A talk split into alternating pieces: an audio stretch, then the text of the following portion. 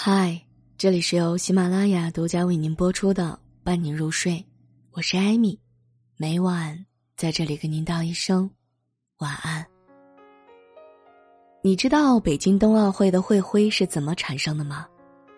一个“冬”字，设计师林存真带团队翻来覆去修改了上万遍，最后一个小小的会徽，单是设计草稿就有十五公斤的重量。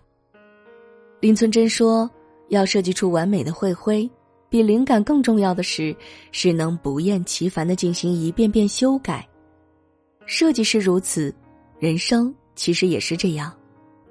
唯有不断的自我修正，才能跨越平庸与优秀之间的那道鸿沟。”美国心理学家洛钦斯曾提出，在人际交往当中存在一种首因效应。更为通俗易懂的说。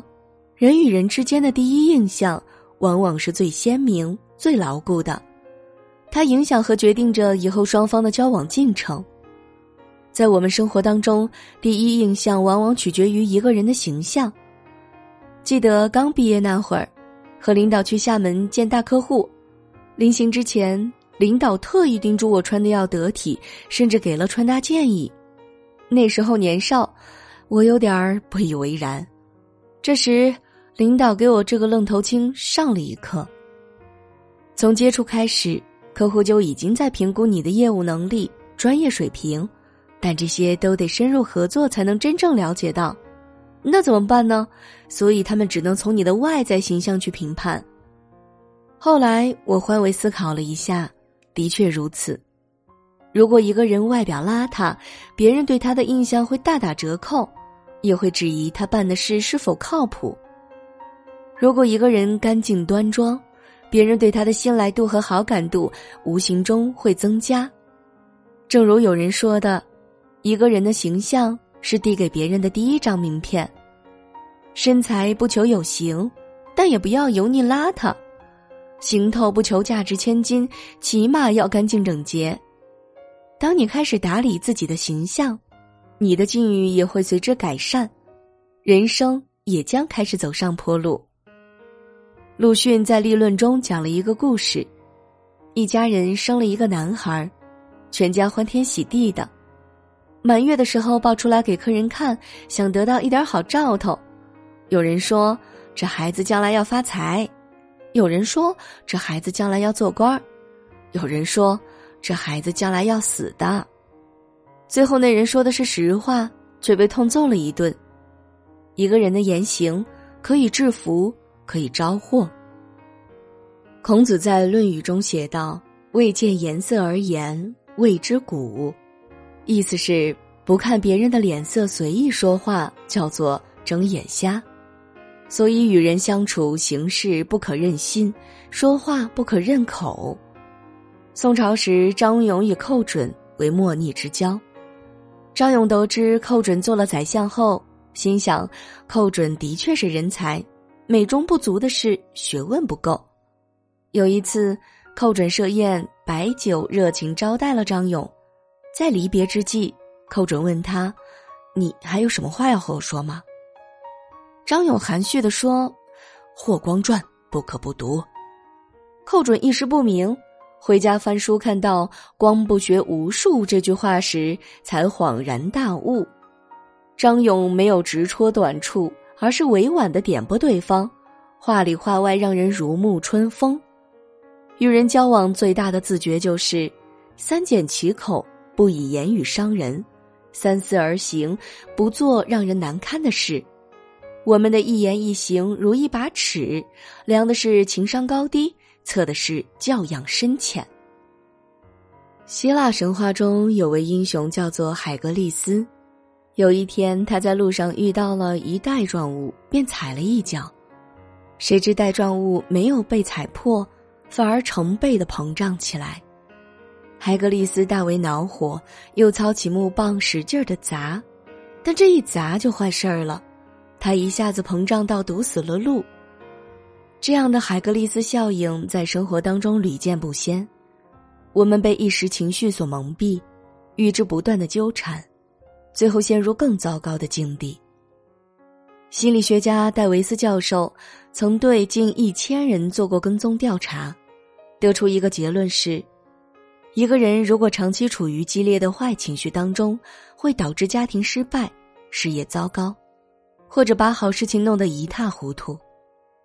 假如你是一名员工，一遇到挫折崩溃大哭，受到委屈就撂挑子不干了，如此的情绪化，哪位老板敢委以重任呢？假如你是一位丈夫，大事掀桌子破口大骂，小事冷着脸大声斥责，这样的家庭哪里有幸福可言呢？狄更斯说：“情绪心态之健全，比一百种智慧更有力量。”情绪稳定是成年人最稀缺的能力。歌手李健在母校清华大学演讲时，曾说过这样一件事：某年冬天的一个周末，天气特别冷，宿舍里两个成绩好的男生天不亮就起床了，叫醒了另一个学习稍差一点的。被吵醒的男生揉揉眼睛，对着两人嘟囔道：“大周六上自习。”还这么早？哎呦，不至于吧！但那两个男生头也没有回就走了。没过多久，那位同学也出门去自习了。这个故事让我想起了曾国藩的一句话：“一生之成败，皆关乎朋友之贤否。”如果身边的人都嗜酒好赌，那么他们只会天天催你打牌、约你喝酒。如果交往的人都是很厉害的，自己也会在耳濡目染中打开视野，持续精进。罗振宇曾经讲过，他之所以能把知识付费做得很好，主要是通过朋友提升自己的认知。他交朋友的标准很简单，佩服的人。当他发现一个非常厉害的人，就千方百计的邀请对方来家里聊天儿。通过和高手聊天儿了解自己不知道的内容，熟悉不曾涉及的领域，提升自己的认知。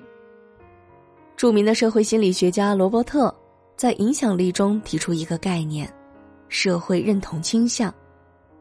简单的说，就是人会不自觉的模仿周围的人来进行思考和行动。雄鹰在鸡窝里长大，就会失去飞翔的本领。野狼在羊群里瞎混，也会丧失狼性。我们选择了什么样的圈子，就选择了什么样的生活层次。唯有不断升级自己的圈子，和优秀的人共事，和靠谱的人相处，才能遇见更好的自己。玻璃大王曹德旺曾说过一段话：“人生的每一天的每一分钟的每一件事，都是你盖历史大厦的每一块砖。”某一段砖用坏了，做了坏事，你盖很高的时候，高处不胜寒，压力一大，那个地方经不起推敲，大厦就这样摧毁了。为人处事最重要的，这个基石往往不是能力，而是品行。曾国藩的弟弟中有一位叫做曾国荃。不仅善于挖壕围城，在攻打太平军时立下大功，被封为韦勇巴图鲁。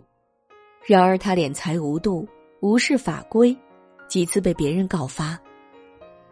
曾国藩写信告诫他：“五人只有敬德修业两事靠得住。”意在规劝他要反省自己的品行，不要为了功业丢了德行。曾国荃却不以为意。依旧我行我素，大肆搜刮财富，最后朝廷发现此事后，他被训斥回乡，声名尽毁。其实，像曾国荃因品行不端而自毁长城的事，在生活里比比皆是。有的企业家反复在法律的边缘试探，葬送了事业；有的明星逾越了社会底线，把自己烤得恶臭不堪。人。若想立身于世，必须要德智并举。傅雷家书里，傅雷这样教育孩子：先做人，后做艺术家，再做音乐家，最后是钢琴家。如果把钢琴家作为第一步，恐怕成不了世界一流的钢琴家。行走于世，做事先做人，做人先立德。一旦所有违背道德，有违法律，小则失去人心，大。则毁掉人生。修身修心不逾底线，每一步才能走得坚实有力。钟表走得久了，要重新校对时间；帆船走得远了，要及时锚定航向。人生这一趟崎岖旅行，我们也要时刻反省错误，修正不足，才能抵达理想的远方。最后，送给大家一句杨绛先生说过的话。人虽然渺小，人生虽然短，但是人能学，人能修身，人能自我完善。人的可贵在于人的本身。这里是由喜马拉雅独家为您播出的《伴你入睡》，我是艾米，每晚在这里跟您道一声晚安。